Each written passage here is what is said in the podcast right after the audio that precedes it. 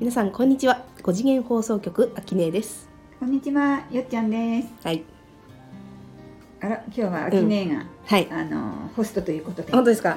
じゃあ今日は お願いします。怪奇現象の原因というねテーマで語っていこうかなと思います、ねえ好きだもんね。うん、大好きよ あなた。だってこの物質三次元もう怪奇だらけだからね。ねえ、うん、あきねえになの目で見たらもう本当そうなんだろうね。うん、あの、うんここは見えないものが97%と言われているので、うん。ただでさえ生活の中でその幽霊が見えなくて怖いかもしれないけど、うん。97%見えてないんだから、うん。ここはすごく恐ろしい遊園地でうん。遊んでいると思っていただいても大丈夫です、うん。でも、見えない存在だらけだってことだよね。普段は知らないで生きてるけど。うん。うん。しかしそれを怖い怖いで終わらせるのではなく、うん。あそんなことが裏で起きていたのね、うん。あははで閉まるようなうん。回にできたらいいなと思ってます。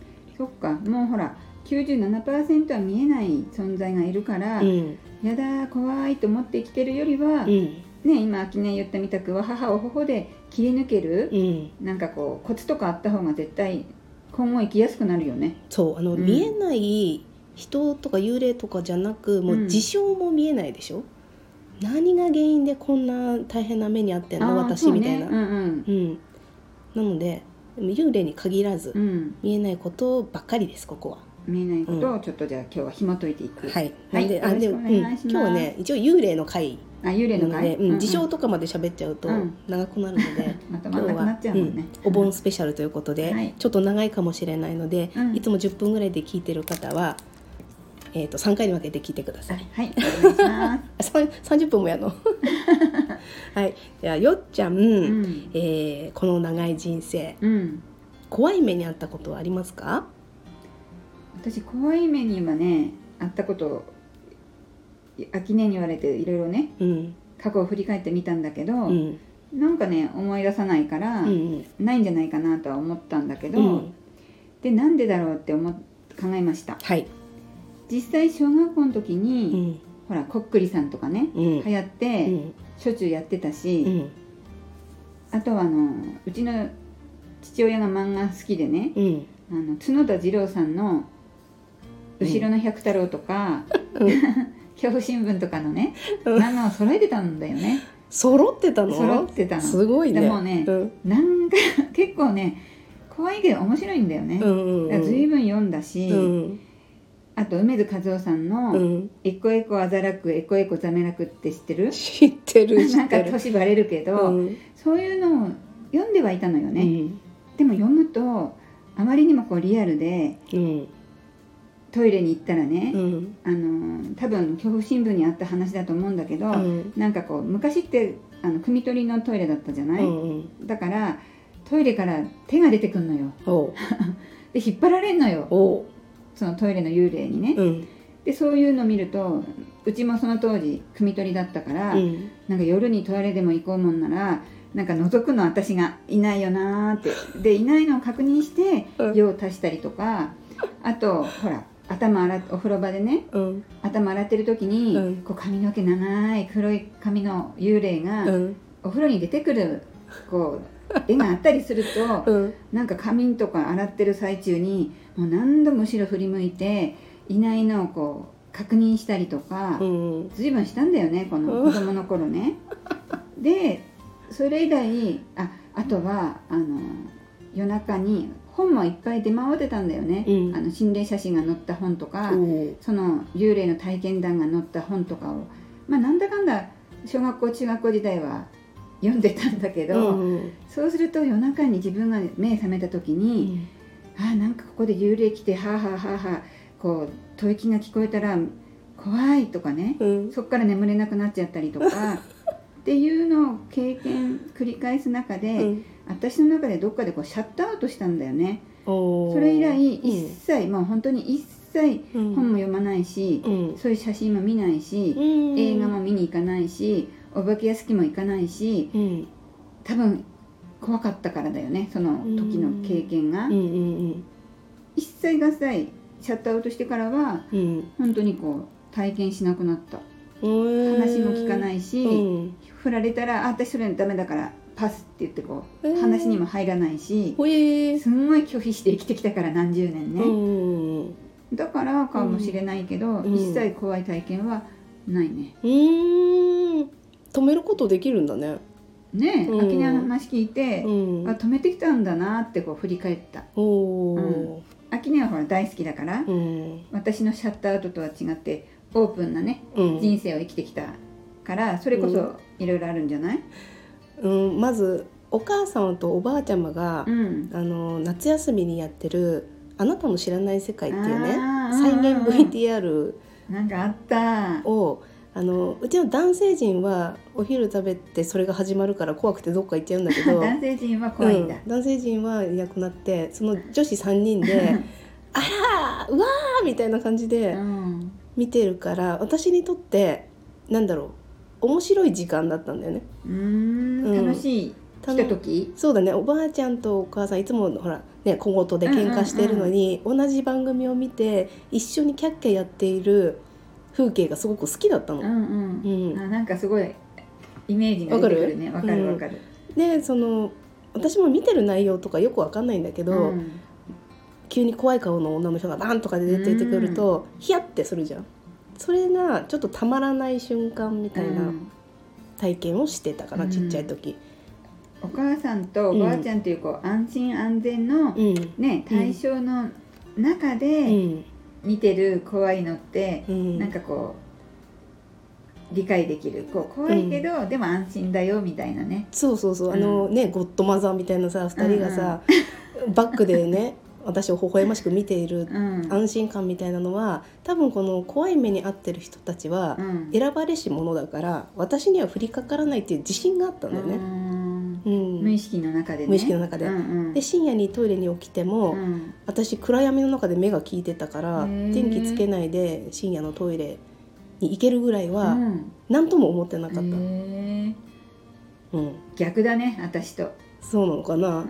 な 結局私に多分起きないから、うん。自分で情報を集めに行って、うん。あの雑誌「ムー」とか読んでさ心霊写真特集ニヤニヤして見てたり、うん。小学校の時はオカルト部っていうちっちゃい部を作ってたりとか。あ自分で作ったの？うん、ないから。ね そうよね、うん。普通ないよね。そうね。それこそおまじないとかをさうん。みんなでやったりわら人形を作ろうって言って、わら集めに行ったりとか。で作ったの？作ってないけど、でもこう作ろうっていうこう行動をとうん。楽しんでたんだ、なんかね怖いっていう世界ではなかったんだうね。うん。ん。そこはなんか面白いけど2人が全然違う気がするね。ね。私はほら起きるってこうん。う思ってその本読んだうり、ん。あのした時にもうこれは事実だから、うん。私にも降りかかるっていう恐ろしさから、シャットアウトしたもんね、うんうんうんそういう人もいるだろうね。うん自分は危険じゃないっていうその安心感で、うん。その恐怖を楽しむために突き進むアキネとは、うん。ね、うん。なんかすごい対照的でそれはそれで面白い、うん。うん。そうね。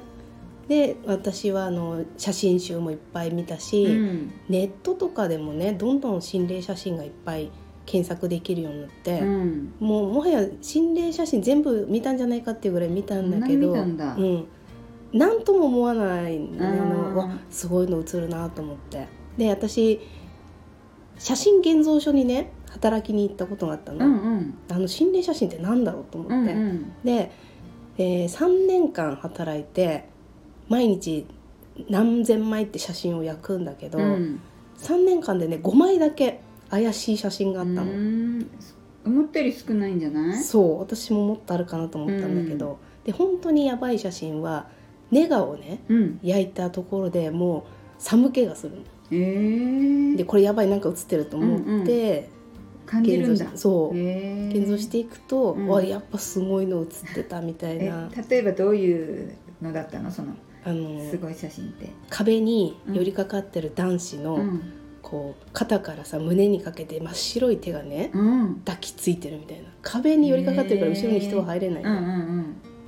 とかまあね今となってはそれも解説できるぐらいにはいろいろ見てきたんだけど、うん。なんか私話聞いただけでゾワゾワっとしちゃうけど。うん。なんかこう自分が幼い頃うにん。見た時のこう恐怖がうん。もう一回こう蘇ってくる感じがあるけどね。で多分ねその現像してるテレビの画面が端っこに映ってたんだけど、うん。それこそ恐怖番組を見てるうん途中みたいなさ。うん。ううんんっていうことでこの子たちが恐怖番組を見て、うん。波動を重たくしてる時に、うん。その辺にいた浮遊霊がくっついてきた可能性もあるし、うん。男の子にくっついてうるん。何か別な子かもしれないしっていう、あの男の子の波動がうん。ちょっと重た気味だったからこそそのあの見えない幽霊たちがうん。介入することができるみたいうん。っていうことは、そのいろいろ出回ってるね。な。うん。たまたま幽霊が写ってしまううん。写真のその時の主はうん。波動が低いっていうこと、うん、低いわけじゃないんだけどそういう写真を撮るうん、特技の子もいるのよ。あの写った人じゃなくて撮る側ね、撮る側。そうそうそう。うん。うん。でその撮る側の特質にもよるし、うん。うん、その取られてる側もうん。何かしら重たい状況だったかもしれないし、うん。可能性はいろいろあるんだよね。うん。あ一つじゃないんだ。そう一概に心霊写真がうん悪とは私は思ってないので、うん。それこそさ先祖からのメッセージみたいなうん。足映ってなかったら足の怪我に注意してねみたいなの。へそれもさ後々考えたーら、あのそういえばこれ撮った後に怪我をしたんです。うん。うんほらこれが先祖からのメッセージでしたよっていうさ後付けうん。後付けになって、うん。結果なんだか分かんない状態にならない？あの心霊写真を解説する回ですごい先生とかが出てきてさ、これは良くない例ですとか、これは解説はね、だってやろうと思えばどうにでもそうなの、言えちゃうもんね。そこよ。どうにでもなる。うん。うん、でその足が映ってなかったからといって、うん。あの本当に悪いのかって言われると私の母がうん。瀬戸内寂聴さんのうん。講話を聞いた帰りに撮った写真が片足写ってなかったのへね、ー。でうちの母はあんまりそういうの気にしないからさ、うん。もう何も言わなかったんだけど私は「おこれやばいじゃん」って言って、うんしばらくこう怪我しないか観察してたんだけど、うん。結局一回も怪我してないのね。うっんてなるとご先祖様のメッセージはみたいな「てんてんてん」ってなるじゃん。メッセージではなかったんじゃないかってね、あの私がその時今ねその写真を思い出すと、足の前をさたまたま異次元の子が通った時ってさうん。あのカメラ越しにすると消えちゃうというかかぶってるから、うん足の前を別な存在が通ってるから、うん。たまたま足が消えちゃってる。うん。でその異次元の子たちが足にこうピタッてくっついてるとさ、うん。そこが部分が波動が重たくなって怪我がしやすいよっていううん。状態、でたまたま通りかかった時にパシャってやったのかもしれないし、うん。しがみついてるのをパシャってやったのか、うん。その状況によって変わってくるんだけど、うん。あのそうよ先祖がメッセージっていう必ずそうではないってことだよね。必ずそこに結びつけなくてもいいかなと思う、うん。あのあ怪しい写真が撮れたとしてもね。うん。まあ、実際メッセージの時もうん、あある。だろうからね。うん、かといって先祖はその事故を防ぐことはなかなかできないから、うん。あの注意喚起みたいな感じで、ほら何回か前で、うん。あの見えないチームがね私たちをサポートしてくれてるから、うん。うんいかに見えない自分たちは見えないけど、うん。見えるものしか見えない私たちに、うん。こう本当に頑張ってうん。メッセージ送ってくれてるって話秋音したじゃない、うんうんうん。そういう場合もあるってことだよね。あるしその浮遊霊的なものがうん。前をたまたま通りかかってね、うん。あのこっちの体が消えちゃう感じにも映るし、うん。なので全部こうネガティブに捉えない練習をすると、ううんんいいかな。もし心霊写真が手元にありました、うん。あの期間どっかに送って、うん。重たいね説明が返ってくるのも別にいいんだけど、うん。ああのメッセージかな？じゃあ気をつけて、うん。丁寧に生きようかなっていう指針にもなるし、うん。うん。あ何か前を通っちゃったのね。もう一緒に写っちゃってお茶目さんみたいな感じでもいいし、うん。その手元にある心霊写真に重たいエネルギーを乗せないというか。うんうん。解釈はこっちで自由にしていいってことだね。そう。で怖い怖いってなると怖いことは起きるので、うん、そうだね。一緒に映っちゃったのねうふふって言ってる時点で、うん。こっちの本体は軽くなるわけじゃん。うん。でその軽い軽い私が体験する世界はそんなに重たいことは起きない、うんということです。うん。うふふで締めくくれたら、もうん。う何でもいいよね。うん。どういう解釈が正しいとか、うん。間違ってるじゃなくって、うん。まあこうなのね。うふふっていうふうにこう軽くなれる解釈でうん。終わらせるとうん。いいってことかな、そうそなうんそうそう。か今の話をね。うん。聞いて、でこの知り合いにねうんうん。心霊写真を解説あ解説じゃない。あの見れる人いるからって言ってその人に持って行ったら、うん。大抵ネガティブなこと言われるから。うーん。それは怖い写真を持って行った私はうん。ネガティブなことを言われるに違いないっていう世界をね、うん。作ってる自分で作ってっさてるってことなんだ、で欲しい言葉をもらっているだけだから、うん。これはすぐねお焚き上げしないとダメよとか、うんうんうん。なんとかのね時代の霊が、うんうんうん。なんとかでここにとどまってみたいな怖いことを聞いたら怖い写真になるから。なんかそういうのを求めてる求めて気。がするよね、うん。あの聞く方もうん。言う方もね、うん、うん。で私のところにねたまに心霊写真を持ってきてくれる人とかいるんだけど、うん。私は必ずポジティブなところしか見てないから、うん。あのみんな笑って帰るというか。逆に不満だったりして？そうそういうこともあるよね、うん、せっかく怖い思いをしたくてうん。これ持ってきたのに秋音に笑い飛ばされたみたいな、うん。あのなんか変な面白いネタにされたってなると、うん。それはそれでつまんない人もいるかもしれないけど、ものは取りようですよ、ううん。んなんだかんだ私たち人間ってこう怖いもの好きなのかしらね怖いもの好きじゃなかったら物質3次元なんて選んでないからね 基本、じゃあ私はうん。一応怖いと思ってシャットアウトをしたけど、うん、でも怖いもの好きだからこうん。の3次元に生まれてきてるのか、そう。でそのシャットアウトできるんだっていう体験もね、うん。素晴らしいのよ。あ素晴らしい体験ね。でこうやって後々アキネと出会って、うん実は怖いことってないんだよっていう、うんうん。そっからのジャンプアップみたいなのもたまらない体験だじゃ今たまらない体験中だ私ね。そう。もうねあの体験しなくてもいいことかもしれないけど、うん。みんなね怖い思いしたいんだよここで。うん。だってホラー映画とか、うん。恐怖映画とかうん。多いじゃん。そ いっぱいレンタルしてるじゃん。うしてる。うん。だから私はほらね見ないわけだけど、うん。みんな本当好きなんだなと思ってすごくこう俯瞰していつも見てたね。安全なところからね、うん。恐怖な映像を見て、うん。キャーキャー言いたいみねたいな、ドリンク飲んでポップコーン食べてキャーっていうのが たまらなく楽しいんだろうね。たまらなく楽しいの、うん。うん。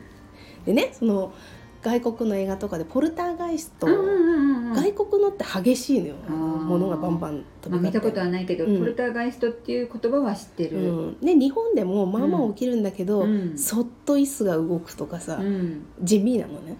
ね、日本は地味なんだ。地味。それなぜかっていうと、うん。まあ、その生きてた当時の人のうん。気質、アメリカ人ってもう自分は自分っていうさ、うん、表現力がもう見てほしい。うん知ってほしい、うん。うん。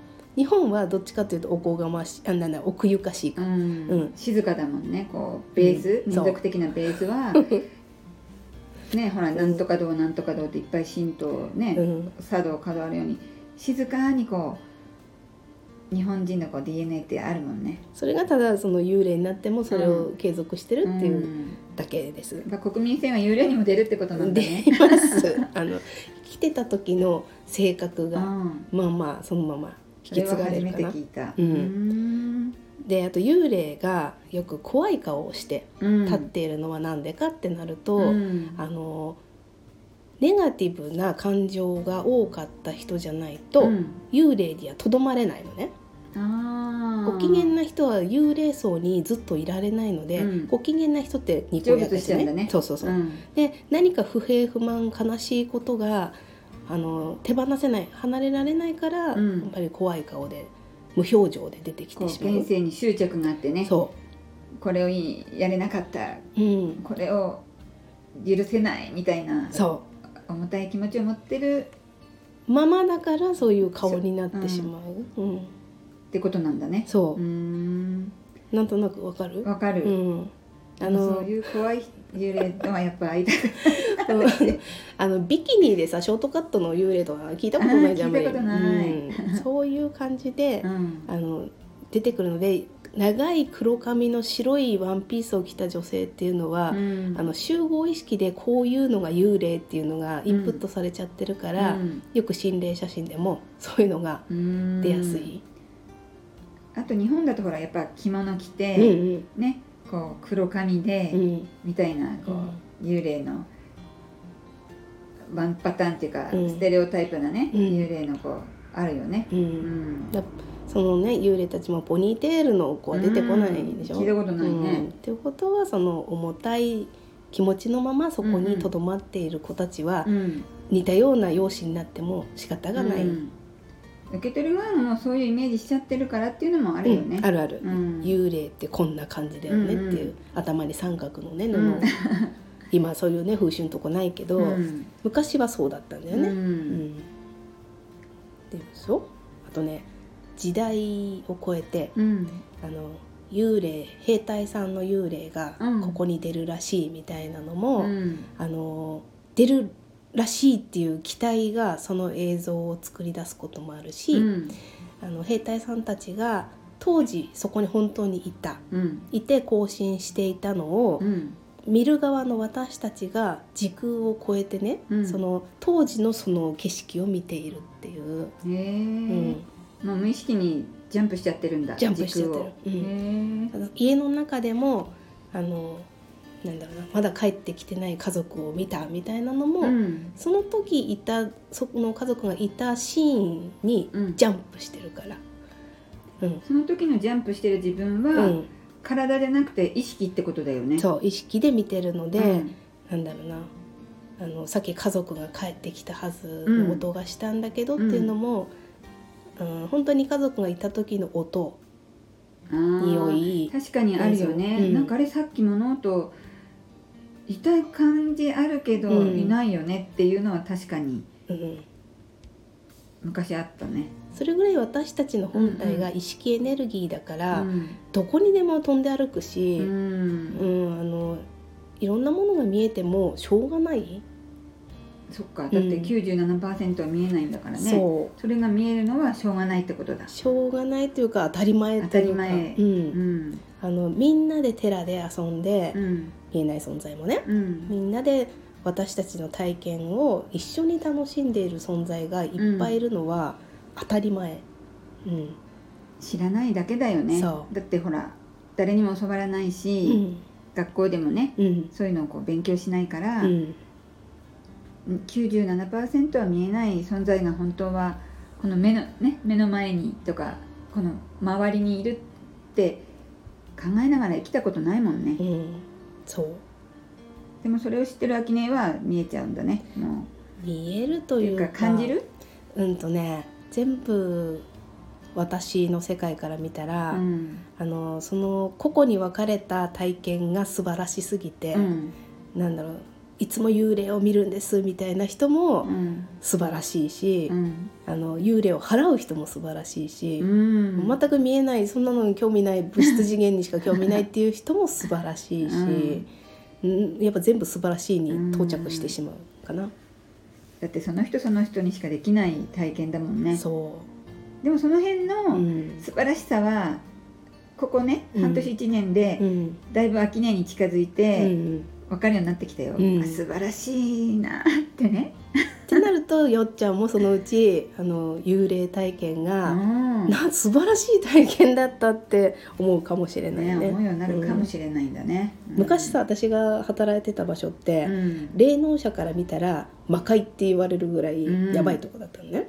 すごいねそれね、うん、でそこでは日々あのポルターガイストは当たり前だし 出勤してない人が「おはようございます」って声かけてくるのも当たり前だへしー。お昼寝したら十中八九金縛りに合うしうん。私ねあのお昼寝してた時に足元から徐々にあったかくなってさ、うん。お布団をかけられてる。うん。毛布をかけられてるイメージがあって、うん。その両毛布の端っこ両端をねうん。男の子と女の子がちっちゃい子が、うん、持ってキャハハハハって言いながら肩までこう徐々にあったかくなるっていう私はまだねあの楽しい体験だったんだけど、うん。ひどい子だとお昼寝中に足を引っ張られて、うん。足の先が真っ黒い渦がうん。そこに引きずり込まれそうになりましたとか。なんかその会社こうなんか時空の歪みのポイントにうん。あった感じだね。本当にそんな感じで、うん。あの朝さ友達と出勤してきて、うん。あのある部屋をね開けると出勤してないはずの人がベッドに うつぶ向いて座ってんのえね。ー。で2人で見るのよそれを、うんうん。やばいって言ってそーっと閉めて、うん。ちょっとコンビニ行こうって言って、逃げてみたいな。でコンビニから帰ってくると消えてるみたいな、うん。えー。すごいところだすごいね、ところで、うん、まあ十数年働いた。うん。私すごいなみたいな。すごい。それはすごいみんなその現象が怖すぎて、うん。もう早い人は3日で辞めたりとか。するんだけど、私も無理かも。ほら、うん。怖いのも絶対シャットアウトの人だから、うんうん難しかっただろうね私だったらね。ね、それはなぜ体験できたかというと、うん。私の波動がむちゃくちゃ重かった時期だからね、ううん。ん今の私が行ったところで、うん。大して何も出会えないんだけど、うん。その当時はもう日々そんなん。よ、でそこにやっぱりこう縁があってうん。働きに来る人たちも、ん。その人の中では、うん。やっぱり波動が重い時期に来てたっていうのもあるのかもしれないね。でもやっぱ合わなくてみんな出てくじゃない、うん。そこに居残り続けた私って相当重かったと思う。うね、ん。今じゃちょっと考えられないぐらいのうん。多分重さだったね。重さだったんだね。うん、ヘビーヘビーだったの。うん。ということでこれから、うん。あの怖いこと起きないといいなっていう人は、うん。この自分の波動の軽さを意識して、うん。うん、怖い怖いって思うとこには怖いことが起きるのはうん。当然なので、怖い怖いと思うことそのものがもう波動重いよっていうことだよね。で、うん。その私と一緒に働いてたね同僚たちもうん。最初は怖いとこなんて知らないで入ってくるわけじゃん。うんうんでももう瞬時に怖い思いをするから、うん。みんな合わなくて出ていっちゃう。うん。うん、その人たちはそこまで重くないんだよね一瞬重かったみたいな、うんうんうん。でも秋音昔の秋音みまたいにあずっと重たかったから昔すごい重いいとそれが当たり前になってしまってむしろ怖いとも思わなくなってくるとあのそこにとどまり続ける、そこが逆に居心地よくなっちゃったり居心地が良くなっしちゃって。て自分が重いからねそう。重いところが心地よくなったりしてね、うん、危なく出られなくなるとこだったからそれはね出れた私素晴らしい、うん。出れたっていうのもそれも強制終了みたいな感じで出てるから、うん。あのどんどん軽くなるにつれてそこにいとどまれなくなる、うん。勝手にそうなるから、うん。いかに自分の軽さが大事になるか気をつけて、うん。うん、見て。だからよっちゃんがすごく軽くなったらうん。もう何も起きないから、うん。うん、そんな怖いこと。だからその閉じちゃった何かをうん。解放しても全然大丈夫だと思うし、これ開けんの？開けんの？大丈夫？って言ってる時はまだね変なこと起きるかもしれないから、そうね。うん近々開くでしょう、そう開けた時のこの解放感よ。うん。なんだあなんだ怖いものってこの世なかったじゃんっていうとこに着地したらう、ん。もう面白いかなと、楽しめるようになるね。そうそう、うん、まあ、その軽くなるね、うん。ヒントをこういいろんなタイトルを駆使しながらお伝えしてね、うん。いきたいと思ってるので、うん。今日は今日でその怪奇現象って実はうんどう見るかだけだよね。ってそういうことが伝わったらいいよね。うん、ほらよっちゃんとあきねがいつも分かった手で喋ってるっていうから、うん。これぐらいねあのよっちゃんの資質と私の資質がはなかけ離れるのはこの怪奇現象の回かなと。